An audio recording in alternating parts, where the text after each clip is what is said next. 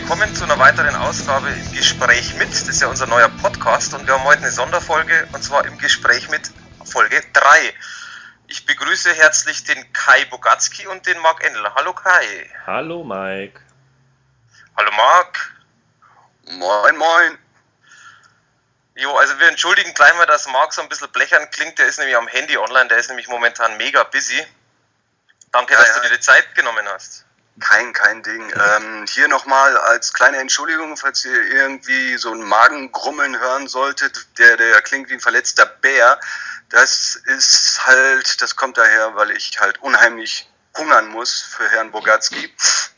Ich bitte auch äh, zu entschuldigen, äh, dass ich Herrn Bogatski immer wieder sieze, weil wir beide können halt nur über einen Mittelsmann äh, miteinander kommunizieren und das ist in diesem Fall zum Glück, das bist du, Mike, dich duze ich, mhm. dich mag ich, also nur damit Gerne. das auch geklärt ist.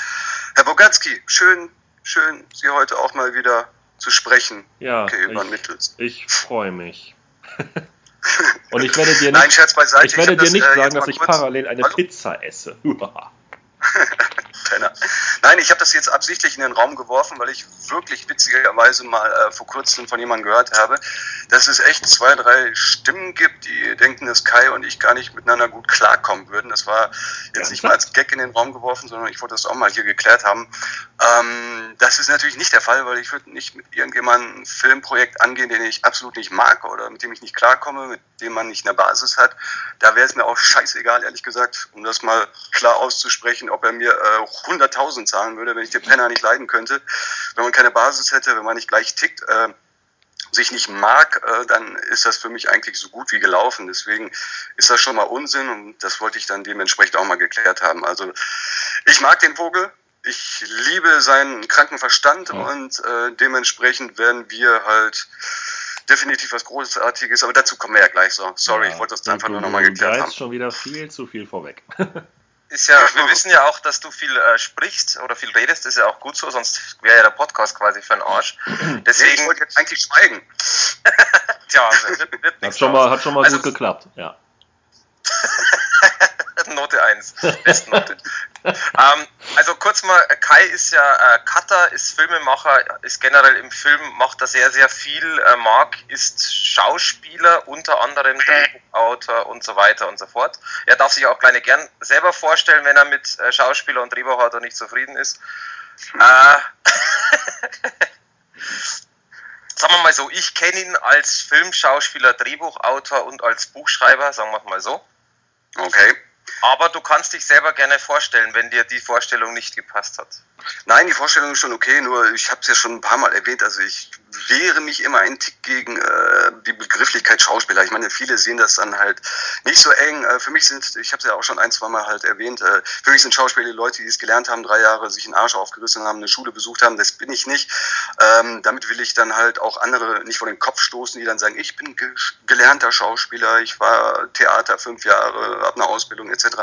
Das bin ich halt nicht. Darum sage ich immer gerne eher Darsteller. Ich stelle halt jemanden dar und deswegen, ich bin kein gelernter Schauspieler, deswegen will ich halt auch niemanden ans Bein pinkeln, der sich da halt dementsprechend auch wirklich den Arsch aufgerissen hat. Klar, wenn man es lang genug macht, kann man da immer wieder dann in die Richtung gehen und sagen, man wäre das, aber ich möchte das halt nicht, weil das ist dann halt für mich auch so eine indirekte Respektbekundung an die Leute, die es wirklich gelernt haben die äh, wirklich auch sagen, das ist deren Beruf. Meiner ist es nicht. Ich bin halt so ein Teilzeitdarsteller.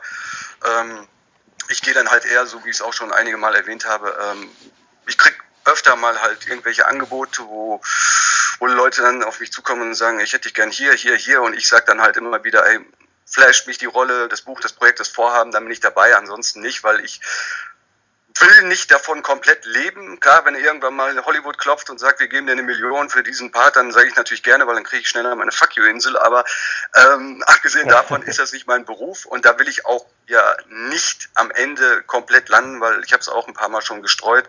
Ich mache den Kram jetzt vielleicht noch zwei Jahre, maximal drei die Darstellergeschichte und danach ist für mich der Drops gelutscht, weil ich sehe meine Zukunft eher in Richtung Filmemacher. Und so wollte ich ja auch eigentlich vor knapp drei Jahren rein wieder ins Biss und bin über Umwege dann halt in die Darstellerklamotte reingekommen, so dass ich dann halt mehr in dem Bereich gemacht habe, was sich ergeben hat, per Unfall, Zufall, Not und dann war es halt irgendwann cool und dann waren die richtigen Rollen da und dann sagst du halt, ja, aber genau das ist der Punkt halt. Sprich, ich sehe mich eher in Zukunft als Autor und Filmemacher und deswegen die Darstellerklamotte funktioniert für mich jetzt vielleicht noch für drei oder fünf Rollen äh, in den nächsten zwei, drei Jahren und dann ist durch. Und wie gesagt, darum lege ich einen Tick Wert drauf, weil ich den anderen, die es wirklich gelernt haben, wo es wirklich die Berufung von denen ist, die wirklich den Scheiß annehmen, was ich nicht mache, äh, auch nicht machen will, äh, darum sehe ich mich nicht als Schauspieler. Okay, ähm, ich habe es akzeptiert. In Zukunft sage ich Filmemacher und Schauspieler. Dann drehe ich es um. ja, ähm, Kai, ich hoffe, du warst mit deiner Beschreibung zufrieden. Ja, also ich, ja, also ich meine, wenn jetzt noch jemand zuhört nach Marks ewig langer Einleitung. Braucht, nö, aber alles gut. also ich meine, du bist ja gelernter Cutter, da kann man ja schon mal davon äh, sprechen. Genau, ich bin gelernt im Gegensatz zu Mark. genau, das ist ähm, schon mal wichtig. Ja. Dann lass uns zwei jetzt mal weitersprechen. Ja, dann reden wir beide jetzt. Kann ich dem eine rauchen gehen in der Zeit? Ja, darf ich? Rauchen nee, ist tödlich. Nein, ein klares Nein. Okay. Nee, also äh, Kai ist ja wie gesagt Filmemacher, er hat ja jetzt einige Kurzfilme gedreht äh, und jetzt machst du ja quasi bald einen Langfilm, deinen ersten Langfilm. Meinen ersten Spielfilm, ja. wieso? Wieso? Wie wieso? Ähm, also Nein, hast du keine Lust mehr auf Kurzfilme oder sagst du einfach, okay, du musst jetzt einfach mal was Längeres machen? Wieso die Entscheidung jetzt aus Kurzfilm einen Langfilm, also nicht aus einem Kurzfilm ja, Langfilm ja. zu machen, sondern einfach die, die nächste Stufe zu gehen? Ähm, ja, das ist eigentlich hast du es jetzt quasi schon so beantwortet. Es ist wirklich halt so die, eine Stufe höher gehen, also den, den nächsten Schritt zu wagen. Also ich habe jetzt drei Kurzfilme gemacht, die dann auch, ja, bei Kritikern, bei Leuten sind halt relativ gut angekommen und alles. Ähm, aber weiß nicht, so irgendwann denkst du dir so, ja, wenn es mit einem Kurzfilm klappt, warum dann nicht auch ein Spielfilm? Ich habe jetzt so viele Spielfilme mittlerweile geschnitten ähm, in letzter Zeit, wo ich mir halt so denke, warum nicht mal auch einen eigenen Spielfilm von, von mir irgendwie? Und ich habe halt schon ewig irgendwie Ideen für Spielfilme verschiedener Genres. Habe auch schon öfters mal versucht, irgendwelche anzugehen. Da ist halt meistens klar immer in der, in der Finanzierung gescheitert. Und ja, jetzt ist es dann halt tatsächlich so weit, dass wir nächsten Monat anfangen, meinen ersten Spielfilm zu drehen. Und auf den folgen dann hoffentlich noch ein paar mehr. Es klingt auf alle interessant. Jetzt äh, schwenke ich mal wieder zum Marc. Wieso arbeitest du mit Kai zusammen? Also du hast vorher schon beantwortet halbwegs, ähm, du machst was nur, wenn es dich flasht. Das heißt, von der Logik her muss das Drehbuch dich ja geflasht haben. Ähm, ja, steht ja schon eine Weile im Raum, dass, dass Kai seinen ersten Feature plant, angehen will, etc. Und er hat mich auch letztes Jahr dann halt angetickert, ey, ich habe da was vor, bla bla bla bla. Und dann hat er mich tatsächlich schon direkt mit den ersten paar Sätzen bekommen, weil er dann halt gesagt hat, thematisch geht es um Serienkiller und ich hätte dich gern halt dabei, bla. Und äh, ohne dass er dann groß was weiterschreiben musste, worum es genau geht, was er davor hat, etc., hat er mich wirklich echt schon mit dem Thema Serienkiller gehabt. Und ähm, ich habe mittlerweile in den letzten Jahren auch einige Drehbücher selber geschrieben, wo ich dann irgendwann da saß und dachte, damn, äh, warum bist du selber nicht drauf gekommen, ein, ein Buch über einen Serienkiller zu schreiben? Ich habe jetzt echt alle möglichen Bereiche durch, die mich persönlich als Autor interessieren oder als Filmemacher, wo du dann sagst, das willst du verfilmen oder das willst du schreiben und das willst du dann eventuell vielleicht spielen in einer kleinen Nebenrolle in deinem eigenen Film. Aber ich habe nie, nie, nie und dabei liebe ich das Genre, wenn es gut gemacht ist, darüber nachgedacht, einen Serienkillerfilm zu machen. Und als er dann damit anfing, saß ich da und dachte mir, Penner, warum bist du selber nicht drauf gekommen? Und dann hat er mich eigentlich wirklich schon damit gekriegt. Und dann, als er dann ein bisschen mehr geschrieben hat, etc., was er davor hatte, da war ich wirklich Feuer und Flamme. Und äh, wir, wir schieben uns ja schon seit einer Weile die ganzen Bälle hin und her ja. und, und optimieren, wo wir können, äh, um zu sagen, diesen, dieses Genre Serienkiller, diese Filme gab schon, aber wir versuchen halt immer irgendetwas noch zu finden, was es nicht gab. Und, und das funktioniert geil, einfach wunderbar und, und deswegen ähm, freue ich mir einen Ast ab und, und trainiere mir gerade den, Arsch, äh, den Arsch weg und, und Hunger und mache und tue und äh, deswegen, ich kann es kaum noch erwarten und ich finde es toll, dass wir noch gut, gut Zeit haben, so dass ich mich da immer mehr darauf vorbereiten kann und noch ein bisschen mehr Gas zu geben, dass wir dann endlich einen Film schaffen und eine Figur schaffen, die es so nicht gab. Es wird dann halt, ähm, ich, ich will hier jetzt äh, definitiv nicht so viel vorwegnehmen, aber diese Figur, diesen Serienkiller gab es nicht, weil oft ist es dann immer, oh, da kommt ein neuer Serienkillerfilm mit XY raus, aber dann hat er Ähnlichkeit zu dem oder zu dem, ob es Dexter, Hannibal oder Co. ist. Unsere Figur gab es definitiv noch nicht und dementsprechend ähm, kann ich es kaum noch abwarten. Deswegen jetzt habe ich schon wieder viel zu viel gequackt, sorry. Und ich krieg schon wieder, krieg schon wieder Bauchkribbeln, wenn ich daran denke, wenn wir drehen. ja, ich, ich, ich trinke jetzt wieder meinen Kaffee, ich bin wieder ruhig. Nein, es war ja schon gut. Ich meine, wichtig ist natürlich schon auch ein bisschen anzuteasern, worum es geht, was natürlich sehr schwierig ist, weil du jetzt ja schon äh, eigentlich viel verraten hast und gar nichts verraten hast. Sprich, genau, das, also, kann ich. Das, das ist. Das ist das, also genau. das war jetzt echt toll. Marc hat nämlich gar nichts verraten eigentlich. Wirklich gar genau, nichts. Genau, er Überhaupt hat auf alle Fälle alle neugierig gemacht, dass er sagt, es wird anders. Aber äh, ja, schwierig. Ähm, aber genau das war eigentlich auch meine Frage. Ähm, beziehungsweise versuch doch mal, in dem Fall jetzt, Kai hat ja das Drehbuch auch geschrieben, versuch doch mal, ohne auch wirklich zu spoilern, ähnlich wie es Marc gemacht hat, äh, trotzdem zu erklären, was denn anders ist. Oder warum ist das Ganze anders? Was macht das, äh, was macht den Film besonders? Boah, das wird schwierig. Das ist jetzt echt schwierig, ohne zu spoilern. Also. Ja. Versuch's. natürlich nicht, aber. Nein, auf keinen Fall. Auf keinen Fall spoilern. Nee. Das wollen wir alle nicht und es bringt dir ja auch nichts. Ähm, es soll ja Überraschung bleiben für die, die den Film dann ja, anschauen. Ja, auf, auf jeden Fall, weil sonst braucht dann ja auch keiner mehr gucken. Richtig, also nicht das Ende ähm,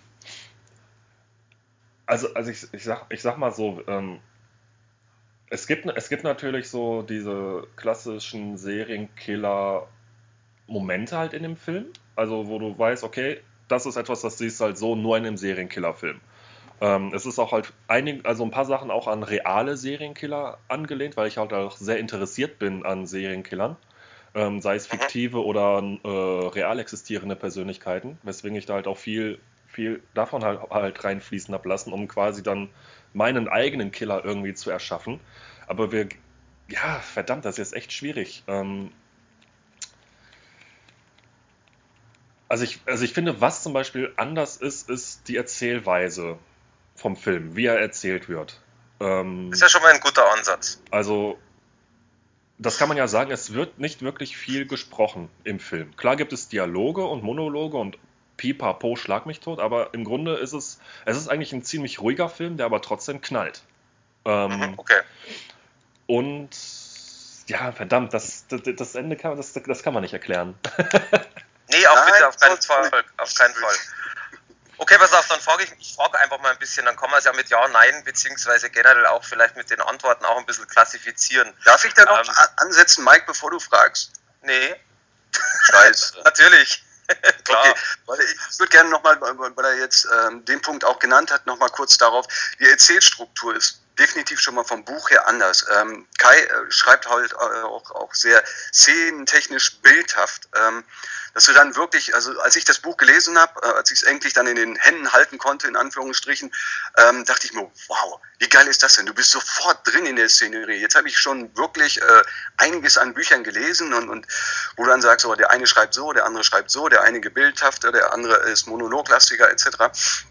Aber äh, der hat mich dann wirklich direkt abgeholt in den ersten drei Seiten, wo du dann sagst, wow, so ein Intro gab es noch nie. Ich werde das schon mal direkt, ohne dass ich Spoiler sagen, so ein Intro habe ich noch nie gesehen in einem Serienkillerfilm. Definitiv nicht halt in dem Genre, ähm, wo du dann sagst, du wirst sofort abgeholt und dann kommt die Erzählstruktur und die ist dahingehend dann auch völlig anders, weil ich habe mittlerweile, so wie du und wie Kai auch, zigtausend Filme gesehen in meinem Leben und in dem Genre natürlich auch fast alles, bis vielleicht auf irgendwelche ganz, ganz, ganz, ganz Low-Filme oder äh, B-Filme in Anführungsstrichen, wo du dann sagst, muss ich nicht haben, ist wieder dasselbe Schema, geht eigentlich eher ums Blätter und Gore. Das ist dann, das muss man dann halt nicht gesehen haben, aber in diesem äh, Buch ist es dann wirklich so, dass du dann sagst, wow, die Erzählstruktur ist schon mal völlig anders. Man, uh, fast hätte ich was verraten. Deswegen, äh, es ist sehr bildhaft, das Buch, wo du dann sagst, du bist permanent drin in der Szene. Du hast Atmo, du hast Figuren, die du so nicht erlebt hast, du hast die Erzählstruktur, die dann halt dementsprechend erklärt und den Weg weist und dann irgendwann bist du dann hin und her gerissen und wenn du dann sagst, wow, du hast schon viel gesehen, was du vorher nicht gesehen hast, wirst du am Ende so gesehen echt mein Fuck erleben. Sag ich mal. Okay, pass auf, dann lass mich mal ein bisschen was fragen. Stark. Also gerne natürlich auch, wenn die Frage zu viel spoilern würde, dann lassen wir die Frage natürlich. Also erstmal, ähm, das finde ich äh, bei, bei solchen Filmen, bei diesen Genres immer sehr interessant, wenn es richtig gemacht ist. Gibt es denn Zeitsprünge oder wird es äh, eine Geschichte geben ohne zum Beispiel Sprünge in die Vergangenheit? Kai. du hast das Drehbuch noch nicht gelesen. genau, Marc kennt, Marc kennt das Drehbuch nicht, deshalb kann er die Frage nicht beantworten. Nein, ähm, ich habe noch die alte Version. Genau. ähm, ja, ich finde, die Frage kann man ruhig beantworten. Ja, es gibt Zeitsprünge. Okay, also deswegen, ich, ich versuche es natürlich schon relativ so zu formulieren, dass du nichts ver, äh, mhm. wirklich mhm. verraten kannst dadurch, mhm. weil ähm, es hat natürlich in dem Sinn auch schon an seinen Reiz. Also ich denke jetzt einfach mal äh, an den klassischen Serienkiller, der ist von mir ist jetzt 40, bringt mhm. Leute um und keiner weiß warum und es gibt einen Zeitsprung zum Beispiel, dass Kindheit bla hin und her. Mhm. Also deswegen diese Frage mit Zeitsprünge. Dann ähm, aber, wenn ich das mal kurz schon mal vorwegwerfen darf, genau, genau diese Zeitsprünge werden auch wieder ein eigenes, kom komplett vom Film losgelöstes Stilmittel bedienen. Welches okay. ich jetzt natürlich nicht verraten werde. Nee, nee, Zeitsprung, aber ich gehe davon aus nach hinten, nicht in die Zukunft, oder? Das weiß ich nicht. Das sagst du nicht, du weißt es schon. Lassen wir uns überraschen. Genau. Okay. Okay, passt. So, ich würde jetzt auch sagen, bevor wir aus Versehen was spoilern, sollten wir nicht mehr auf die Geschichte und auf das Buch eingehen und eventuelle Fragen diesbezüglich, weil da kann es doch mal über die Lippen huschen und das wollen wir ja nicht, weil wir wollen ja auch Dann können wir es doch wirklich rausschneiden, im schlimmsten Fall. Ah, okay. Ich dachte, die Soaphelden schneiden nicht. Normal schneiden wir auch nicht, richtig. nee, pass auf, dann äh, zweite Frage, da geht es jetzt um einen Film natürlich. Der Film ist sehr ruhig, hast du gesagt, und doch in einer gewissen Weise impulsiv. Ja. Wie brutal wird er denn? Also zum Beispiel, man geht ja davon aus, ich kenne das Drehbuch selber ja nicht, aber man geht ja davon aus, bei einem äh, Film mit einem Serienmörder wird es Morde geben. Klingt zumindest erstmal logisch. Wie brutal wird er? Ähm, also du kannst natürlich keinen Serienkiller-Film machen, ohne Morde zu zeigen. Das ist schon mal klar, weil das wollen die Leute natürlich halt auch sehen. Und ja. sonst sitzen sie hinterher da und denken sich, ja, wo war jetzt der Killer? ähm, also klar, es, wär, es, wird, es wird Morde geben, es wird auch den einen oder anderen brutalen Mord geben. Allerdings wird es keine Splatter-Orgie. Also ich lege da sehr viel Wert auf, also ich, ich nenne es halt immer gerne realistische Gewalt. Ähm, dass einfach nicht äh, comichaft Blutfontänen durch die Gegend spritzen oder sowas, sondern dass es mhm. wirklich alles, so, so weit es geht, wirklich auf realistischen, realistischem Level bleibt und nichts irgendwie überspitztes, überzogenes ist, äh, wenn dann die Leute umgebracht werden oder so. Okay, also das heißt auch, ich, ich nenne es jetzt mal beim Namen, ähm, dadurch, dass wir vorher erfahren haben, dass Mark ja äh, eine Person spielt, die abgemagert ist, das haben wir ja vorher schon halbwegs gehört, ja. ähm, ist es auch nicht so, dass er dann einen 150 Kilo Mann stemmen kann. Also sowas meinst du unter anderem mit Realismus und natürlich auch Schnitt auf die äh, Hand, dass er nicht irgendwie 25 Liter Blut pro Sekunde verliert. Genau. Ich denke mal in dem Zusammenhang, äh, das war auch uns ziemlich früh klar, dass wir jetzt wirklich keine Splatter-Gore-Orgie da feiern werden, sondern ja. wenn du jetzt wirklich guckst, welche Filme wirklich angekommen sind, wenn du eine Top 5, Top 10 von deinen Lieblingsfilmen in dem Genre dann halt zusammenstellen würdest, würdest du recht schnell auf diesen Wert kommen. Schweigen der Lämmer ist drin, Hannibal ist drin, äh, Sieben ist drin etc. Das sind ja dann meistens auch die herausragenden Figuren, was, was Serienkiller anbelangt. Und wenn du dann guckst, wie die Gewalt in diesem Film ist, die ist ja sogar in den Werken meistens minimal. Da, ja. da geht es ja auch ein Teil um die psychologische Gewalt. Da muss man nicht immer diese äh, Blutorgien sehen, zum einen. Aber wir wollen natürlich, weil, weil sich die Zeiten auch verändert haben, wenn du jetzt dann als wirklich ähm, gegensätzliches Beispiel die Hannibal-Serie nimmst, da ist ja dann eigentlich die Gewalt in einer Kunstform fast schon irgendwie zusammengestellt. Da hast du dann wirklich kunstvolle Szenen und Bilder, wo dann Gewalt präsentiert wird, wirklich als ein Kunstwerk. Ja. Und das ist ja im Vergleich zu den Schauwerten wie äh, in den 90ern zum Beispiel dann halt Sieben oder Schweigen der Lämmer gemacht wurden, ist das schon äh, enormer Unterschied und dann hat sich die Gewalt natürlich auch weiterentwickelt dahingehend. Nur äh, womit wollen wir dann halt, äh, warum wollen wir die Gewalt einsetzen? Ist es ein Stilmittel, um zu schocken? Oder jetzt, wie es teilweise in, in neueren Werken äh, der Fall ist, entweder wirklich dann nur eine Splatter-Orgie zu feiern oder halt daraus tatsächlich ein Kunstwerk zu machen, wie der großartigen Hannibal-Serie, wo du dann sagst, wow, das sind ja dann teilweise Szenen, die möchtest du abfotografieren und dir an die Wand hängen, wenn wenn du auf sowas stehst. Aber ähm, da muss man halt gucken, dass man dann einen Grad findet, der dann halt nicht ins Lächerliche überzogen in diese Gore- Splatter-Einlagen geht. Aber auf der anderen Seite soll es ja dann halt zu dem zu der Situation, zu der Figur, die wir da erschaffen haben, passen und gleichzeitig dann sagen, ähm, wir machen hier jetzt kein äh, putzigster Elf-Film, äh, da muss dann natürlich schon eine Form von Gewalt sein, weil diese Figur, die ich darstelle, ist nun mal, hat nun mal halt diese Probleme, in Anführungsstrichen will ich es mal nennen. Der, das ist nun mal das, äh, wofür er lebt, ist sein Lebensinhalt, halt Menschen zu töten, in Anführungsstrichen. Und dann muss man das dann halt natürlich wirklich ein paar Mal auch zeigen. Und warum? Und dann geht es einfach darum, wo willst du damit hin? Und wir leben halt nicht mehr in den Zeiten der 90er oder Anfang 2000er. Wir sind jetzt mittlerweile schon mit, Mitte äh, 2010er. Dementsprechend kannst du dann natürlich nicht dahergehen und sagen, äh, wir machen Filme wie in den 70ern, 80ern, 90ern oder äh, 2000er Bereichen. Natürlich musst du dann halt auch einen Tick mit der Zeit gehen. Die Leute sind abgestumpft. Man muss noch einmal Fernseher einschalten, Nachrichten gucken. Oder man hat wirklich äh, komplett alles in dem Bereich schon mal in Anführungsstrichen gesehen, ob es äh, Hollywood-Filme sind oder dann halt Low-Indie-Filme, B-Filme, Trash-Filme. Da ist es dann halt wirklich ein schwieriger Grad und ich denke mal, Kai ist das wirklich super gut gelungen in dem Buch, dass das sinnig ist. Weißt du? Und das ist für uns einfach klar. Wir machen eine realistische Gewalt, die dann halt auch mal gezeigt wird, aber häufig auch psychologisch funktioniert, sodass du dann sagst, dann damit können wir dann wirklich jeden zufriedenstellen. Aber es ist ja nicht nur Ausgangspunkt zu sagen, wir erzählen eine Geschichte über Gewalt oder genau. psychologische Gewalt. Das ist ja, das ist ja nicht die Absicht, weil wir haben wirklich hier so einen genreübergreifenden Film geschaffen oder vielmehr Kai, äh, wo dann sagst, da sind Drama-Elemente drin, da sind Thrill-Elemente drin, da ist, was das Genre Serienkiller, die Elemente dann natürlich auch drin und noch ein bisschen was dazu, wo du dann am Ende dann wirklich da stehen wirst und sagen, oh, was, was habe ich denn da gesehen? Und das ist das, was wir am Ende dann halt wirklich wollen und das werden wir auch dementsprechend dann halt umsetzen. Aber pass auf, dazu, dazu gibt es jetzt auch ein paar Worte von mir. Also ich gebe dir da in dem Sinn schon recht mit, also jetzt Thema Gewalt natürlich auch, wobei ich auch äh, zwei Punkte anbringen möchte. Äh, Punkt eins ist für mich, Du sagtest ja quasi, man muss ja nicht, äh, oder anders gesagt, äh, es, viele Leute haben schon sehr viel gesehen, die erwarten gewisse Sachen und äh, werden teilweise dann natürlich auch, wenn es heißt, wenn es jetzt also einfach erstmal heißt, von mir aus ist ein Serienkillerfilm und ich habe keinen Gore, dann bin ich enttäuscht, jetzt mal ganz übertrieben gesagt. Ähm, dann habe ich aber da ein riesengroßes Problem, ich als Filmfan, weil äh, nicht einfach, dass ich viel gewohnt bin, sondern äh, oftmals habe ich, das ist meine Meinung, bei, bei vielen Filmen, ob das jetzt wirklich ein namhafter äh, Regisseur mit namhaften Schauspielern war oder nicht, habe ich oft mal das Problem, dass die Gewalt eingefügt worden ist, weil ich es nicht besser kann. Ähm, was ich damit meine, ist ganz mhm. einfach, äh, so, komm, jetzt zeigen wir noch ein bisschen Blut, weil wir kriegen es ähm, emotional nicht besser hin oder wir haben das einfach nicht anders, äh, wir kennen es nicht einfach anders. Jetzt machen wir noch ein bisschen Brutalität rein, dann kriegen wir die Fans. Und das, finde ich, funktioniert bei vielen Filmen leider gar nicht mehr. Eben genau, weil du es schon sagtest, weil man schon so viel gesehen hat.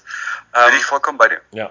Und das ist eben natürlich Punkt A, äh, ein sehr guter Fakt, was ihr angesprochen habt, oder einfach eine sehr gute Ausgangsbasis, aber natürlich, jetzt kommt mein Aber, natürlich um es viel, viel schwieriger, das mit der Kamera ähm, ähm, einfach aufzufangen, mit der Musikuntermalung und so weiter und so fort, weil natürlich ist da, entsteht da die Kunst, weil du hast ja angesprochen, Hannibal ist, ist eine, also jetzt die Serie, äh, leider nach drei Staffeln aus, ich bin auch totaler Fan von, äh, mhm. und das ist wirklich eine Kunstform äh, dieser ich sag's jetzt mal Gewaltdarstellung, wobei ich, bei mir geht's bei Hannibal gar nicht mal wirklich so um die Gewalt, sondern ich finde da eigentlich das Fantastische, dass die diesen Ekel, der eigentlich ja da ist von dieser Person, ähm, auf der einen Seite mega krass produziert wird. Das heißt, du ekelst dich vor dem Menschen, du schüttelst den Kopf vor dem Menschen und dann eine Szene später liebst du den wieder und sagst, war ist der sympathisch, war ist der toll. Und nee, also bei mir ist das sogar, äh, wenn ich dich kurz unterbreche, genau das Gegenteil. Ich liebe den Kerl komplett, egal was er macht. Natürlich ja. ist das ein krank, was er teilweise macht, das aber wenn du weißt, wie, Genau, aber wenn du weißt, wie diese Figur Hannibal tickt, dann kannst du ihn als Fan, natürlich als, wenn, wenn das eine reale Person wäre, würdest du dann sagen, oh mein Gott, aber äh, als Fan, als Filmfan feiere ich alles, was er macht, weil es ist großartig gespielt von Mats, ich liebe ihn. Absolut. Kai und ich sind, sind da auch komplett einig, wir gehören halt zu der Fraktion, dass wir sagen, äh, Mats ist der bessere Hannibal im Gegensatz zu Definitiv. Hopkins, auch wenn er eine Definitiv. geile genau, geile Leistung in Schweigen der Lämmer gezeigt hat. Aber wenn ich mich entscheiden würde, wäre es immer Mats, weil ich finde, sein Spiel mit den Augen, das kannst du kaum schlagen. Äh, und alles, was er da macht, ist für mich einfach, in, in, das ist Kunst. Egal, ob es spielt, ob er ausführende Gewalt oder einfach nur die, die psychologischen äh, Duelle in den Gesprächen, Dialogen mit, mit Will, finde ich großartig. Jetzt aber, äh, um zurückzukommen zu deinem Punkt, bin ich auch, wie ich es gerade erwähnt habe, vollkommen bei dir, weil ähm, am Ende ist es so, dass wir de definitiv wirklich, ich gehe mal davon aus, jeden zufriedenstellen werden, aber es ist nicht, dass wir dann sagen, wir machen eine Gewaltszene, weil es eine Gewaltszene ist, weil wir es nicht besser können oder so, sondern wir erklären ja, weil äh, den einzigen Punkt, den ich vergessen habe, gerade zu sagen, abgesehen von Thriller, Drama, äh, Genrefilm, äh, Serienkiller, es ist halt aber auch eine, eine Charakterstudie, was, was Xavier anbelangt, die Person. Und dementsprechend gibt es dann halt bestimmte Szenen, die gezeigt werden müssen, um dann zu sagen, so tickt er. So wie du es gerade mit Hannibal beschrieben hast, dass du ihn äh, da in der Szene dann halt eklig findest, was er dann tut, und in der nächsten feierst du ihn wieder. Und genau sowas setzen wir ein, oder Kai hat es eingesetzt im Drehbuch und wir werden es dann halt umsetzen, halt zu filmen und, zu, und den Zuschauer zu zeigen, wer ist der überhaupt? Weil es gibt eine Geschichte, es gibt eine Einleitung, es gibt dies und das und jenes, aber ich finde, das habe ich auch kürzlich erst besprochen mit jemandem, es ist sehr wichtig, egal ob du jetzt nur einen Serienkillerfilm machst, in Anführungsstrichen, oder ein Buch darüber schreibst. Ich finde, es ist immer dieser entscheidende Punkt, du kannst dann später, ich habe jetzt eine Menge Dokus gesehen äh, über Dama, äh, Bandi, wie sie halt alle heißen. Ich finde es immer faszinierend zu beobachten, wenn du dann eine Doku äh, dir anguckst über zum Beispiel Dama, wie er danach reagiert in einem Interview, nachdem sie ihn äh, gekascht haben und er dann im Knast sitzt und dem, oder im Gefängnis und dann halt äh, ein Interview mit jemandem führt. Wie er die Leute hinters Licht führt, mit, weil ich finde, man kann in Dama, wenn man bestimmte Interviews sieht, sehen, dass er dann halt spielt, dass er eine Maske aufhat, um den Zuschauer zu erklären, wer er ist oder was er da gemacht hat, ob er jetzt geläutert ist oder nicht, das spielt gar keine Rolle. Ich finde, das Faszinierende an Serienkillern ist tatsächlich nicht das davor, wie es entstanden ist, oder das danach, wenn man ihn hat und er ist geläutert oder veräppelt die Leute, lügt den einen in die Tasche, damit er vielleicht aus dem Knast kommt, damit man Mitleid mit ihm hat, was auch der Beweggrund ist für diese Interviews. Ich finde, die Taten sprechen viel mehr über die Persönlichkeit, über wer sie in Wirklichkeit sind. Und da gibt es ja die unterschiedlichsten Arten, wie äh, Serienkiller, ob sie dies oder das mit ihren Opfern anstellen. Das spricht in Wirklichkeit wer sie wirklich sind für mich, aus meiner Sicht. Was ist, das ist ein Punkt, den ich für mich gelernt habe daraus, nachdem ich mich jetzt wirklich eine Weile damit auseinandergesetzt habe. Die Taten sprechen für die wahre Person, die in denen steckt. Nicht das davor, nicht das danach, sondern das währenddessen. Und darum, wenn man halt diese Gewalt dann zeigt, dem Zuschauer, zwei oder dreimal oder einmal, das spielt gar keine Rolle, wie es andere angehen. Wenn man es ein, zweimal zeigt, dann siehst du den Kern des Bösen, warum sie so geworden sind, aber wie sie sich dann selber in diesem Machtgefühl dann in Anführungsstrichen feiern. Und darum finde ich, wenn du es dann halt gut einsetzt und nicht einfach nur, oh, uns fällt nichts anderes ein und wir müssen Blut zeigen oder die Gedärme müssen fliegen oder irgendein so Schnickschnack. Nein. Das erklärt für mich die Figur und dementsprechend nicht einfach nur um zu schocken oder zu sagen, wir müssen die Gore-Fans bedienen oder sowas. Nein. Ich finde, die Taten in der Aktion erklären das wahre Ich von dieser Person. Wenn ich da mal, wenn ich ich, kurz bin ich der Meinung, dass man es ein oder zweimal einsetzen muss. Wenn ich da mal ganz kurz reingrätschen darf, wenn man jetzt zum Beispiel ja, klar, auch die, wenn man da auch die äh, realen Serienkiller nimmt. Nehmen wir jetzt zum Beispiel Dama. Du weißt sofort, wenn man sich, man muss sich halt klar auch mit diesen Leuten beschäftigen, befassen, man muss für dieses Thema ein Interesse haben. Nehmen Sie jetzt zum Beispiel Dama, du weißt sofort, ah, okay, Dama, das war der Typ, der den Jungs Löcher in die Köpfe gebohrt hat, um daraus Sexsklaven zu machen und die dann auch teilweise auch noch verspeist hat. Du guckst dir einen Typen wie John Wayne Gacy an und weißt genau, okay, der Typ hat 33 Jungs umgebracht, mit denen er vorher irgendwie Sex hat und hat sie dann unter sich bei sich im Haus verbuddelt. Du weißt sofort, was diese Typen getan haben. Und deshalb bin ich da auch voll bei dir, dass die Taten einfach das zeigen, wie diese Menschen, was, was das für Menschen sind. Komplett. Ja, das Krasse ist halt, also ich, ich beschäftige mich ja, also abhängig jetzt von eurem Film ja auch schon äh, lange und ähm, wirklich auch eingiebig mit Serienkiller, weil es ist, ist für mich jetzt kein, kein Lieblingsgenre jetzt, was die Filme angeht, aber ähm, ich finde es halt sehr fantastisch auf der einen Seite, dass sehr, sehr viele, und es muss nicht bekannt sein, also wir haben vor kurzem ähm, lustigerweise eine Homepage beim Googlen gefunden, die haben zum Beispiel russische äh, Serienkiller mhm, gezeigt. Ja, gibt es ganz, viel, ganz viel von, gibt's ganz viel von, ja. Ja, und, und eben genau das, und, und da habe ich mir mal ein bisschen durchgelesen, was, was die so gemacht haben. Und äh, das Fantastische finde ich auf der einen Seite, dass es eigentlich selten wirkliche Kopien gibt Nee. Also, dass wirklich sehr viele so ihren komplett eigenen Weg gehen, wie genau. auch immer der ausschauen mag. Und äh, Punkt B, dass die meisten davon, und das ist eigentlich das Erschreckende, finde ich dabei, einfach hochintelligent sind. Ja.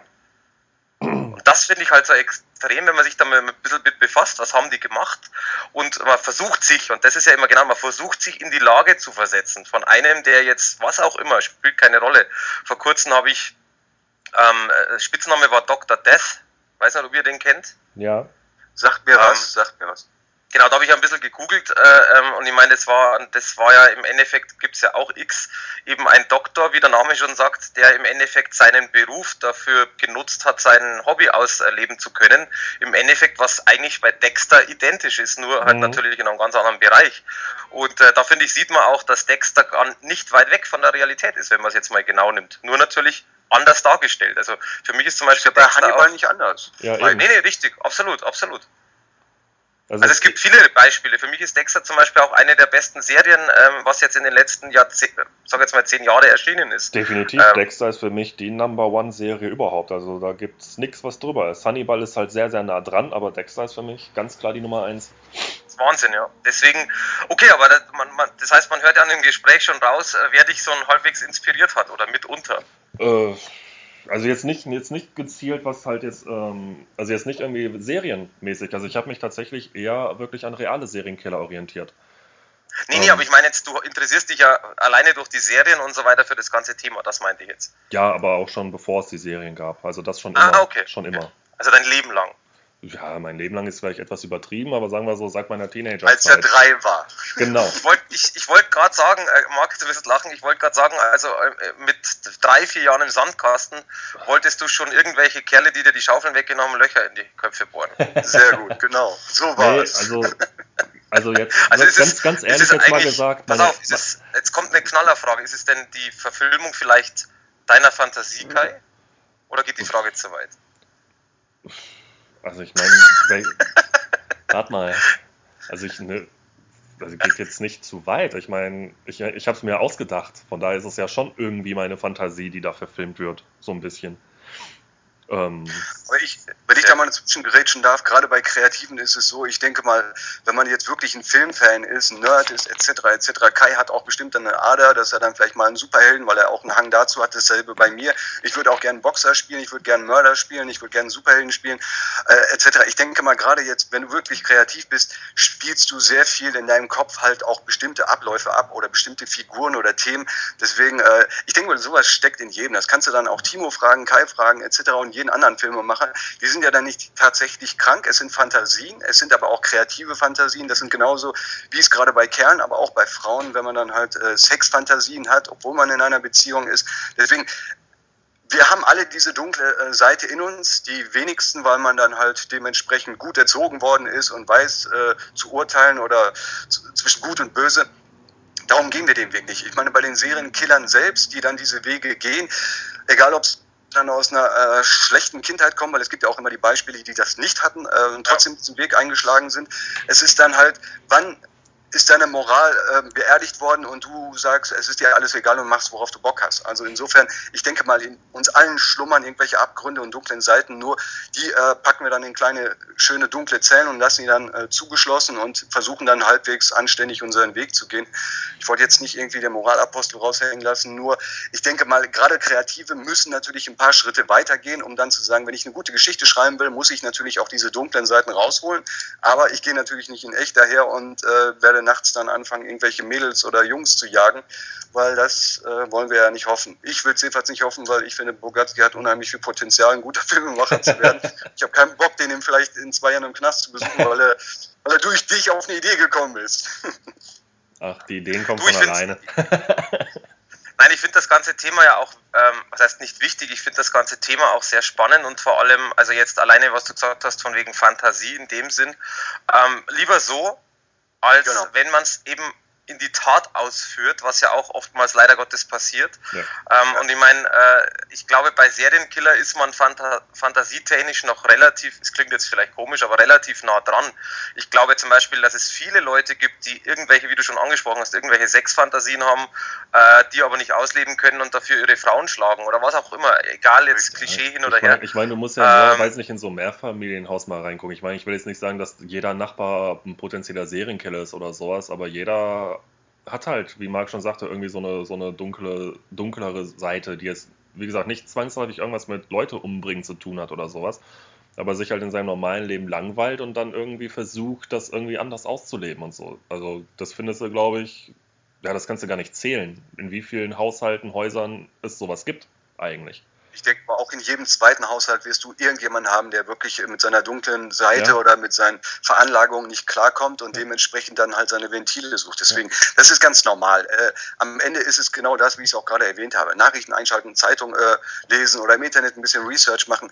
Darum haben wir diese ganzen abartigen Stories permanent in den Nachrichten, ähm, weil irgendjemand dann irgendwann an einem bestimmten Punkt nicht mehr damit klarkommt, es nicht mehr äh, bändigen kann und dann ist es raus. Ob es Eifersucht ist, Geilheit, Lust, äh, Neid, da kannst du wirklich alles reinwerfen, warum mhm. irgendwann dann halt durchknallt und dann äh, sagt, ich muss jetzt nicht ein Serienkiller werden, aber ich habe trotzdem meine Frau umgebracht, weil, weil sie mir das Essen nicht warm gemacht hat oder so. Also sowas, oder das Baby in die Mikrowelle. Ich meine, das sind ja abartige Sachen, die keiner verfilmen würde, wo du dann sagst, wer, wer, wer packt sein, sein, sein Baby in die Mikrowelle. Aber ich meine, das ist nicht so lange her, dass ich das mal gelesen habe von irgendeiner Frau, die dann halt irgendwie Probleme mit Drogen hat, die, die, die dann halt so verpeilt ist. Das passiert. Und dementsprechend. Das ist ja auch das, ja. was ich meine. Als ich aufgewachsen bin, dann hast du vielleicht irgendwie alle fünf Jahre mal einen Mord gehört oder so in den 70ern und durftest dann halt, äh, sagen wir mal, in deiner unschuldigen Kindheit in Anführungsstrichen weiter bei Superhelden und was weiß ich nicht was äh, fantasieren und sagst, ey, alles grün. Aber irgendwann wurde das dann halt immer mehr, weil wir halt in so einer fetten, zivilisierten äh, Gesellschaft leben, wo die Leute dann halt irgendwann, obwohl sie fast alles haben, selbst der Durchschnittsbürger, wir reden nicht immer nur von diesen Hochgucken äh, Millionären und Milliardären, die dann auf ihren Yachten chillen mit irgendwelchen Modellen und, und, und, sondern der Durchschnittsbürger hat ja im Vergleich zu vor 50 oder 100 Jahren, hat er ja im Grunde alles. Er hat ein Dach über dem Kopf, er hat genug zu essen, er hat Ablenkung mit Computer, Fernsehen, Filmen, DVDs, dies, das, jenes, hat genug Geld, sodass er nicht verhungern muss. Und dann kommt aber der Punkt irgendwann, wo, wo viele dann halt einfach durchknallen und dann ist es nicht mehr getan mit einmal äh, die Woche in die Disco, einmal die Woche Drogen oder Alkohol oder eventuell die Partner ständig zu wechseln und Abenteuer zu suchen, dies und das. Dadurch ist irgendwann diese Abnutzung, diese Abstumpfung da und diese Gelang, äh, diese Langeweile, die dadurch irgendwann entsteht und man sucht immer wieder einen neuen Kick. Ich meine, vor 50 oder 30 Jahren hat keiner darüber nachgedacht, dass Leute aus dem Fallschirm springen just for fun. Mhm. Und das hat sich irgendwann entwickelt. Darum, es wird alles immer extremer in dieser höher, weiter, schneller Gesellschaft und so ist es aber auch in allen Bereichen. Und wie gut kannst du dann deine Dämonen äh, bändigen oder wie weit lässt du immer mehr los, dass du dann irgendwann an diesen Punkt kommst? Und diese ganzen Filme, egal in diesem Horrorbereich, und diese ganzen Genrefilme, Serienkiller, egal, da kannst du alle in einen Topf packen. Die entstehen zwar aus kreativen Köpfen, aber jeder dieser kreativen Köpfe bedient sich in irgendeiner Form bei irgendetwas, das er gehört, gelesen hat, auf ja, Nachrichten, einem Film gesehen. Aber da ist immer ein Ansatz von Wahrheit drin, weil die Menschheit wird uns immer, immer echt genug Stoff liefern, weil du dann irgendwann sagst, really, das jetzt auch noch, ein Baby in der Mikrowelle, what the fuck. Ne? Aber wir leben in solchen Zeiten. Insofern ist das dann alles gar nicht mehr so abwegig. Das ist nicht mehr Fantasie. Es wird irgendwo tatsächlich jetzt gerade wahrscheinlich auch wieder jemand umgebracht von irgendeinem ja. Serienkiller, der Opfer 23 dann gesucht hat. Aber das ist halt gerade Fakt. Deswegen, ich, habe jetzt heute, so heute, lustig, heute lustigerweise, wo ich gerade eben noch draußen war, war sogar an einem Kiosk, war wieder ein äh, hier ist ja immer so ein Zeitungs, ich will jetzt die Zeitung nicht nennen. ähm, so, so, so, so, so, ein Ausschnitt wird ja von, vom Titelblatt wird irgendwie gezeigt. Und dann liest du halt auch schon direkt wieder, direkt auf der Titelseite, der deutsche Jack the Ripper wurde irgendwie gefasst, hat irgendwie, ich glaube, was war das, was stand da, 14 Prostituierte umgebracht innerhalb von ein, wie vielen Jahren oder sowas. Und jetzt ist noch irgendwie, ich glaube, ist das, glaube ich, nur durch seine Tochter irgendwie aufgeflogen. Also ich bin halt nur im Vorbeigehen, habe ich das halt nur mal schnell gelesen. Ähm, und du hast es halt direkt wieder dick auf der Titelseite, wenn man jetzt wieder gezielt auf die Serienmörder eingeht. Ähm, Siehst du. So, dieses Thema ist, egal wann, es ist immer präsent und es übt immer ja. eine gewisse Faszination auf die Leute aus. Weil diese Leute ja, wobei, eben diese Grenze auch sprengen. Wobei ich jetzt da auch kurz einhaken muss, ähm, ich gebe dir vollkommen recht. Ich glaube aber auch, dass sehr, sehr viel, was das angeht, das Interesse der Menschheit, glaube ich, es wird auch mega viel durch die Punkt A ähm, Zeitung, Film, Fernseh geprägt. Also ja, klar, Film eher weniger, weil es ja natürlich Fantasie ist, in Anführungszeichen. Aber ähm, genauso, deswegen wollte ich euch mal fragen, kennt ihr beide den Josef Wiffling?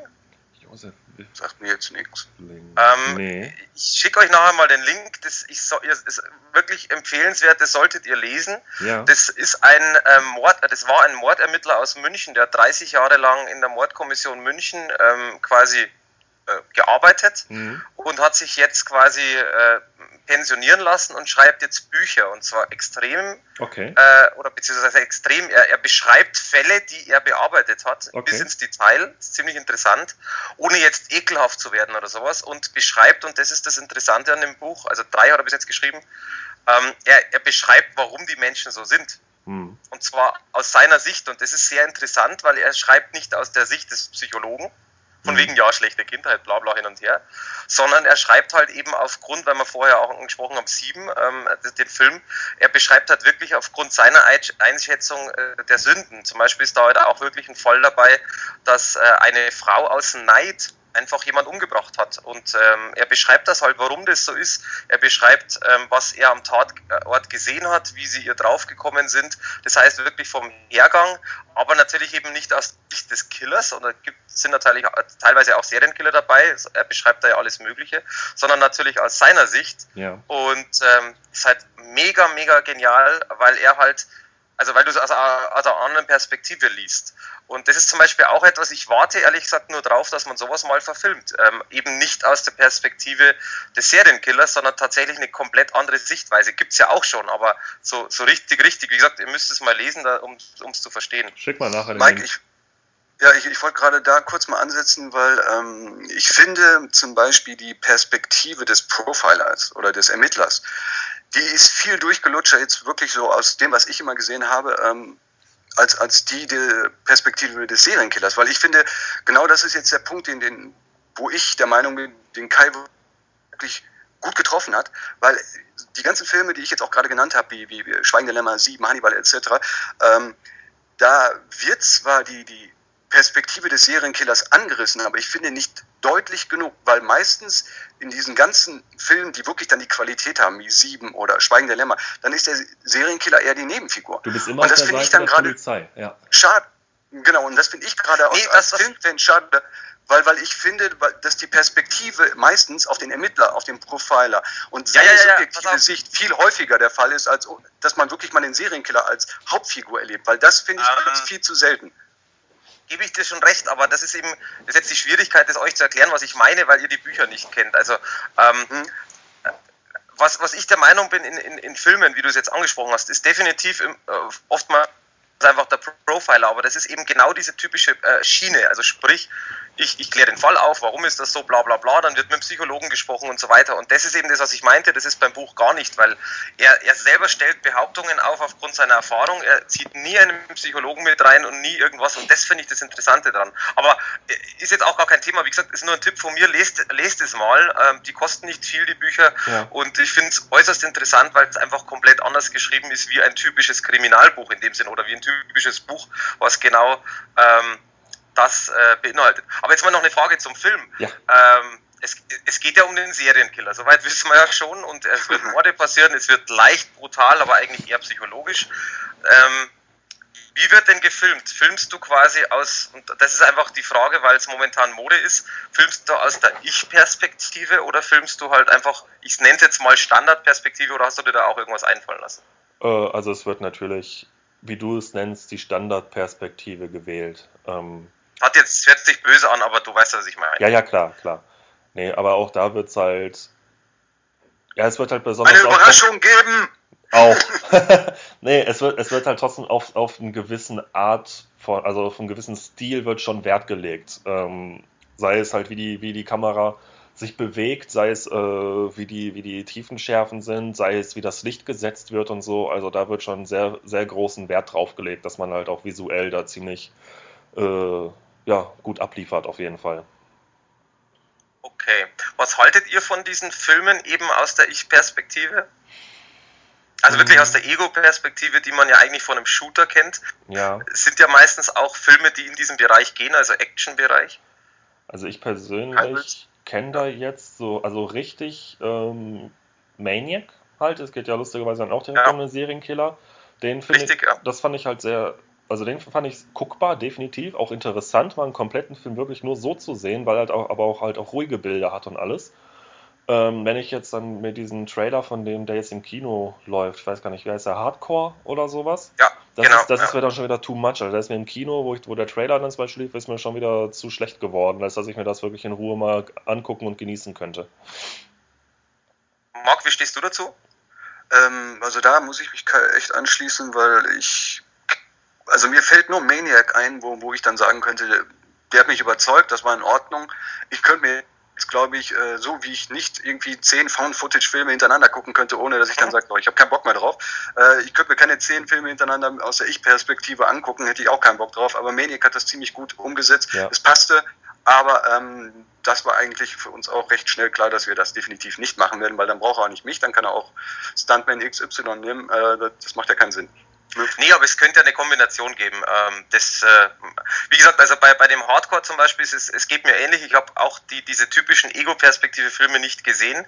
Ich möchte mir auf alle Fälle anschauen, aber ich glaube nicht, dass es für mich was ist. Mhm. Aber das, äh, ich kann mich euch tatsächlich auch äh, eins zu eins anschließen, weil Maniac fand ich richtig interessant, richtig gut gemacht ja. und da hat es einfach auch gepasst. Aber da ist wieder genau der Punkt, hätte man bei Maniac richtig mega krasse Splatter-Effekte eingebaut. Ich meine, er ist ja nicht ohne, muss mhm. man auch sagen. Mhm. Ähm, dann glaube ich, wäre es wieder too much gewesen. Ja, also der ist halt auch, ja, das ist halt sowas, was ich halt dann immer gerne so als realistische Gewalt sehe. Das ja. ist halt, es ist brutal, du zart beseitete verschließen trotzdem die Augen, aber es ist halt nichts Übertriebenes. Absolut, absolut.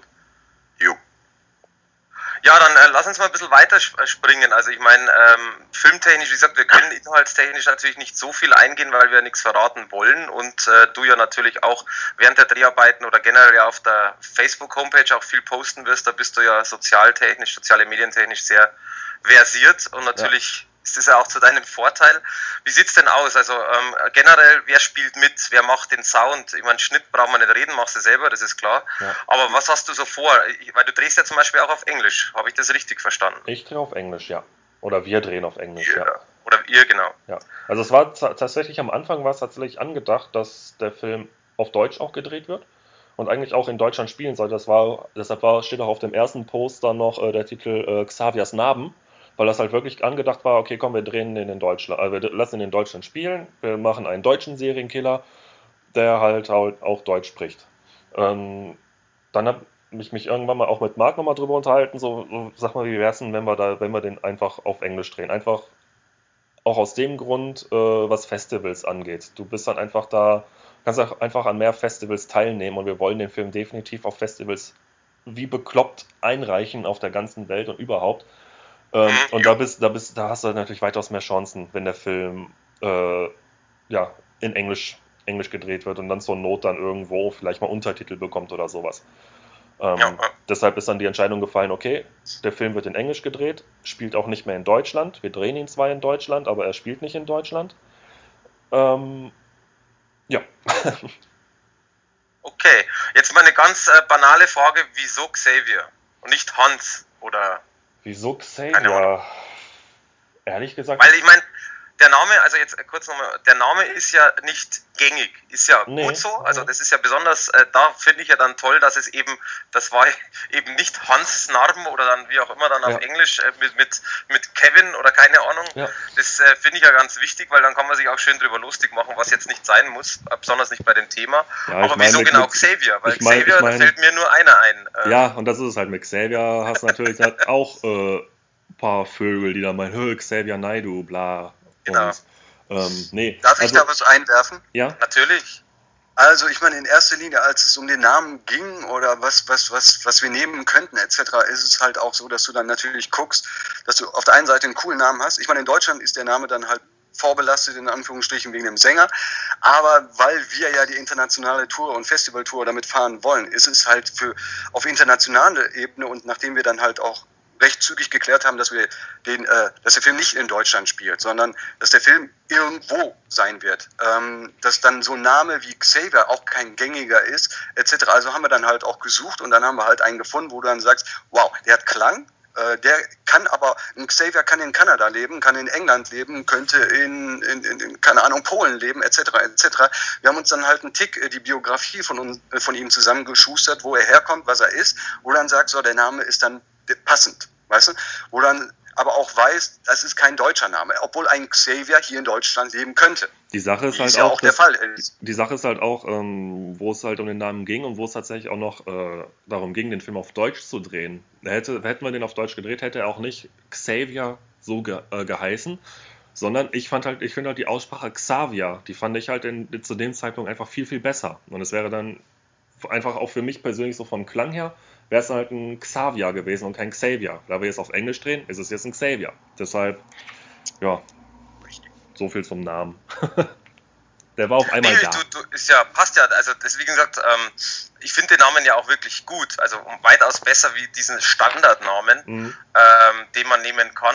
Das mit der Vorbelastung, wo du gesagt hast, mit dem in Deutschland, finde ich nicht schlimm, weil Xavier Naidoo ist ja keine Person, die, die irgendwie Schlechtes gemacht hat. Also, ist ja kein nee, Und die Vorbelastung ist halt wirklich auch nur im deutschsprachigen Raum. Vor einem Jahr, genau, vor einem Jahr war er noch beliebter. Äh, dann, es gibt dann halt immer, du weißt, genau, Pro und Contra. Die einen finden ihn gut, die anderen finden ihn nicht so ja, gut. Klar. Das spielt ja dann keine Rolle. Es geht mir einfach darum, sogar selbst in Deutschland ist ein Name wie Xavier oder Xavier halt eher seltener. Und äh, wir haben halt von vornherein gesagt, so, wir brauchen einen Namen, der auf der einen Seite einen Klang hat, einen Namen, der überall funktionieren könnte, ob in Amerika, Kanada, England, Australien, Polen, äh, Tschechoslowakei und, und, und. Und da haben wir halt einen Namen gefunden, wo du dann sagst, äh, selten, kennt man, hat Klang, das ist so wie Hannibal. Da wird wenn du dann da sitzen genau. würdest und sagst, du brauchst einen geilen Namen und du würdest ewig drauf nicht kommen, an so einen coolen Namen wie Hannibal dir aus dem Hut zu zaubern, dasselbe haben wir dann halt gesucht, sowas wie Dexter, wie Xavier, wo du dann sagst, wow, das hat Klang, das, genau. das ist dann irgendwann eine eigene Marke von einem Namen her und jeder weiß dann, äh, irgendwann wird hoffentlich keiner mehr darüber sprechen, äh, ob nur der Sänger so heißt, sondern dann ist es so wie Hannibal, Dexter, Xavier. Jeder weiß, das ist auch ein Serienkiller. Man hat da natürlich schon echt, also wir haben da echt versucht, etwas zu finden, was, was selten ist, was aber einen Klang hat und was irgendwann dann dementsprechend in aller Munde sein soll, dahin geht, was das Genre anbelangt und die Filmfans, dass sie dann sagen, wow, ist auf einer Stufe mit Dexter, Hannibal etc. und Co. Und denke mal, da haben wir echt einen geilen Namen gefunden. Also ich sehe es so, ich meine, ich weiß nicht, wie du es siehst, Mike, ob du dann sagst, boah, ja, Hans hätte man ihn auch nennen können, wenn, man, wenn er schon in Deutschland gedreht wird, eben nicht. Blöd. Und das war uns auch klar, dass es kein Kevin oder Sebastian wird, weil man, man guckt schon, wie cool klingt ein Name, aber muss er nur cool klingen oder ist da auch ein Geheimnis dahinter? Und das haben wir dann, denke ich mal, echt mit dem Namen abgedeckt. Ich meine, wir haben echt, auch was die Namen anbelangt, hin und her jongliert, bis, bis wir dann beide gesagt haben, wow, das ist es. Und dementsprechend, ähm, denke ich mal, werden es dann später auch die Leute ähnlich sehen. Du kannst es ja auch, du musst ja so sagen, ich meine, das ist, ein, das ist auch ein Name, den man ja verschieden, wie Kai schon sagte, aussprechen kann. Das heißt, du kannst den ja auch zum Beispiel auf Französisch aussprechen mit Xavier. Zum Beispiel. Der genauso. Also, genau. deswegen. Und, und, in Mexiko sagen sie dann wieder Javier. Äh, nee, ja, ja, eben, genau. Irgendwie sowas. Xavier. Xavier. Ja, eben drum. Also ich meine, er, er wird definitiv überall weltweit funktionieren und, und da ist es dann wirklich nur ein Tick Aussprache. Ansonsten ist es, jetzt stelle vor, wir, wir hätten den äh, Gertrud genannt. Okay, Gertrud würde nicht gehen, aber irgendwie das sowas. geil. Also ja, Gertrud. Ger hm. Gertruds Geheimnisse. Gertrud. Gertrud. Egal, aber ich denke mal, wir haben wirklich einen coolen Namen gefunden, der, der, der funktioniert. Ja. Definitiv. Dann äh, jetzt noch kurz zur, zur Frage, wenn wir das gerade hatten, ähm, eben wer spielt mit, wen man kennt oder auch vielleicht wen man nicht kennt, wen du eine Chance geben möchtest damit und äh, natürlich Soundtrack und so weiter.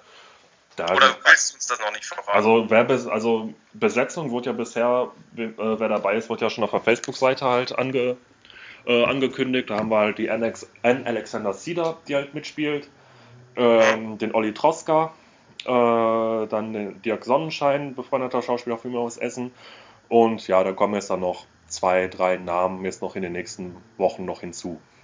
Okay, also wir posten ja sowieso das auch. Ihr könnt also natürlich jederzeit auch auf der Facebook-Seite schauen, das Like natürlich vergeben und da kriegt man die ganzen neuen Infos. Genau, genau. Und ja, Soundtrack, das ist es halt, da laufen jetzt halt auch Gespräche, die ich halt führe mit Leuten. Mhm. Ähm, aber das ist dann zum Beispiel eine Sache, die ist erst relevant, wenn der Schnitt durch ist. Weil vorher ja, brauchst du am Soundtrack nicht arbeiten. Ähm, aber da bin ich halt mit einem ziemlich, ziemlich coolen Künstler äh, im Gespräch und ja, ich denke, mit dem kommen wir da schon zusammen. Und ich habe mir schon ein paar Sachen von ihm angehört und der trifft halt stilistisch genau das, wie, äh, wie ich die Musik im Film halt auch sehe. Also ich glaube, der wird's. okay.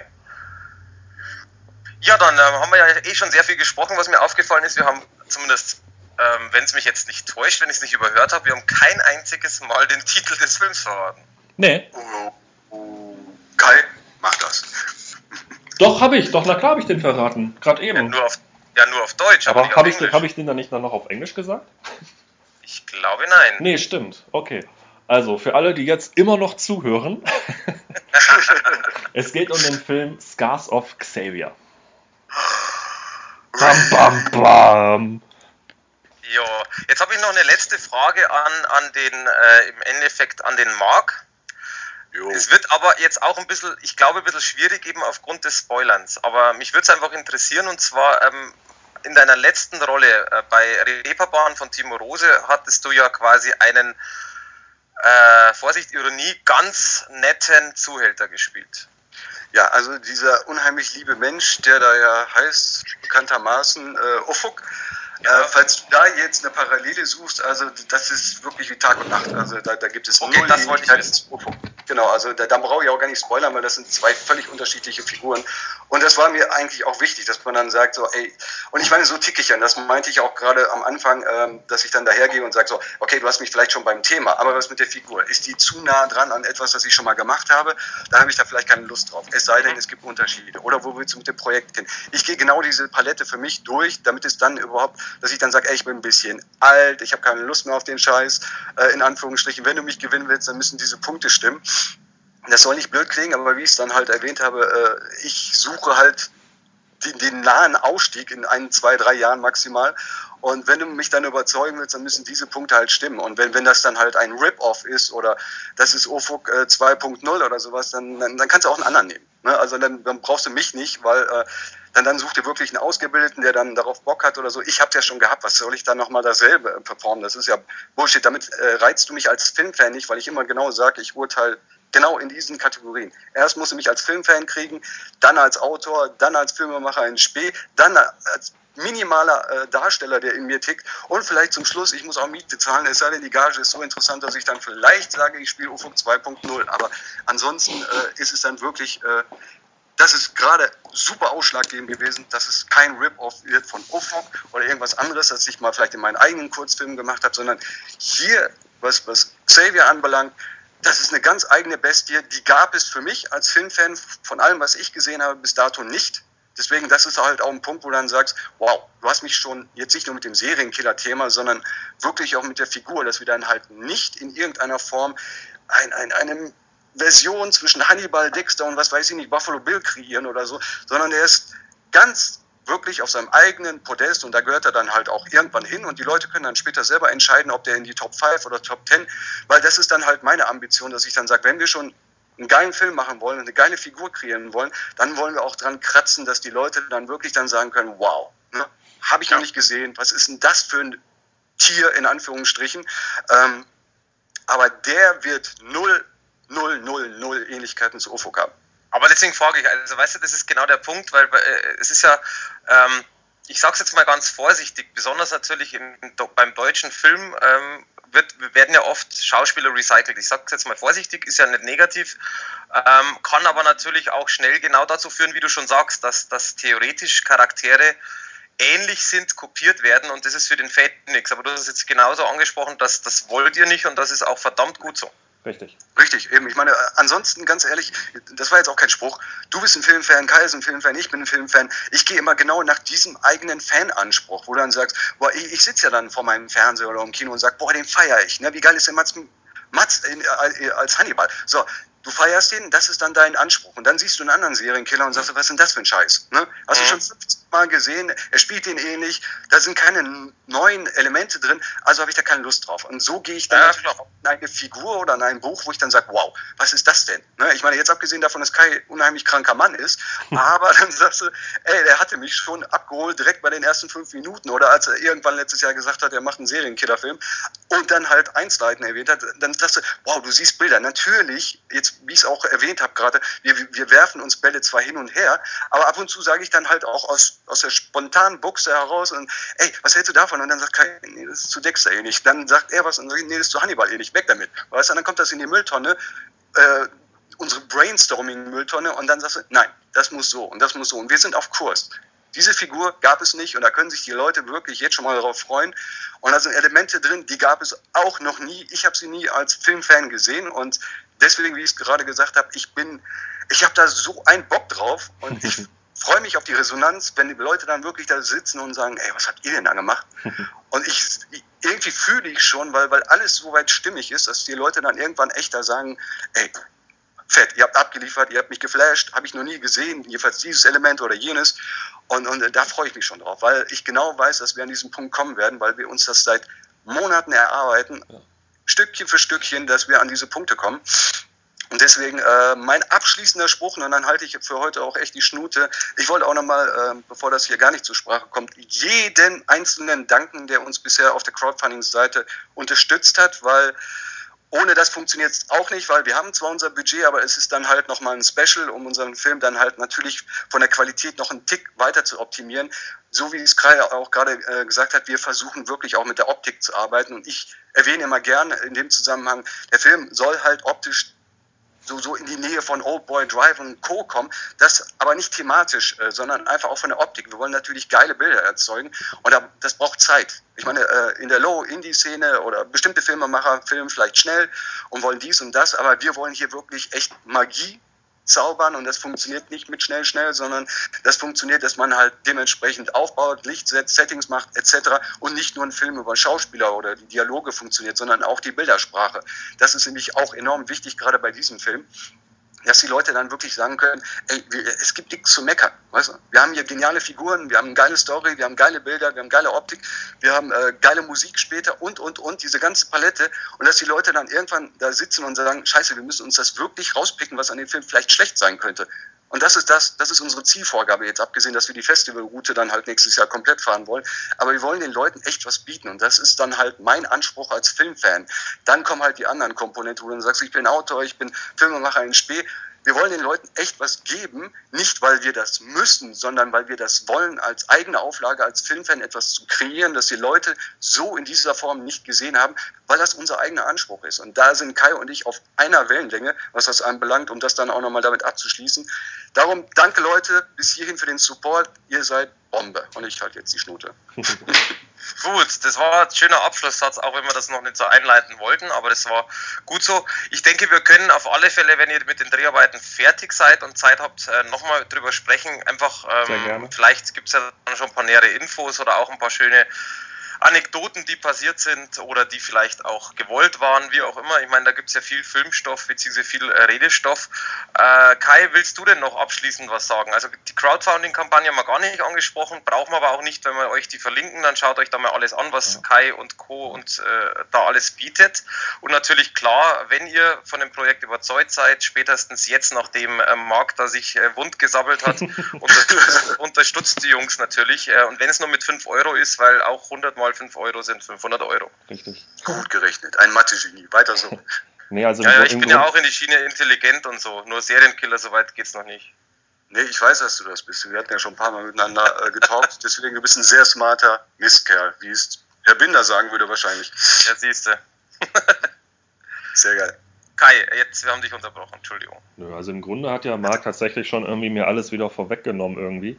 ähm, also klar, ähm, so wie das Crowdfunding momentan ankommt, ist halt echt mega geil, äh, übertrifft alle, alle Erwartungen, die ich, also die ich daran gelegt habe. Das ist wirklich so, dass wir so schnell jetzt diesen Betrag schon erreicht haben, den wir jetzt erreicht haben. Natürlich fehlt halt noch ein bisschen für den, äh, dass es halt auch erfolgreich finanziert ist, aber innerhalb der ersten fünf Tage, das war jetzt echt schon wow.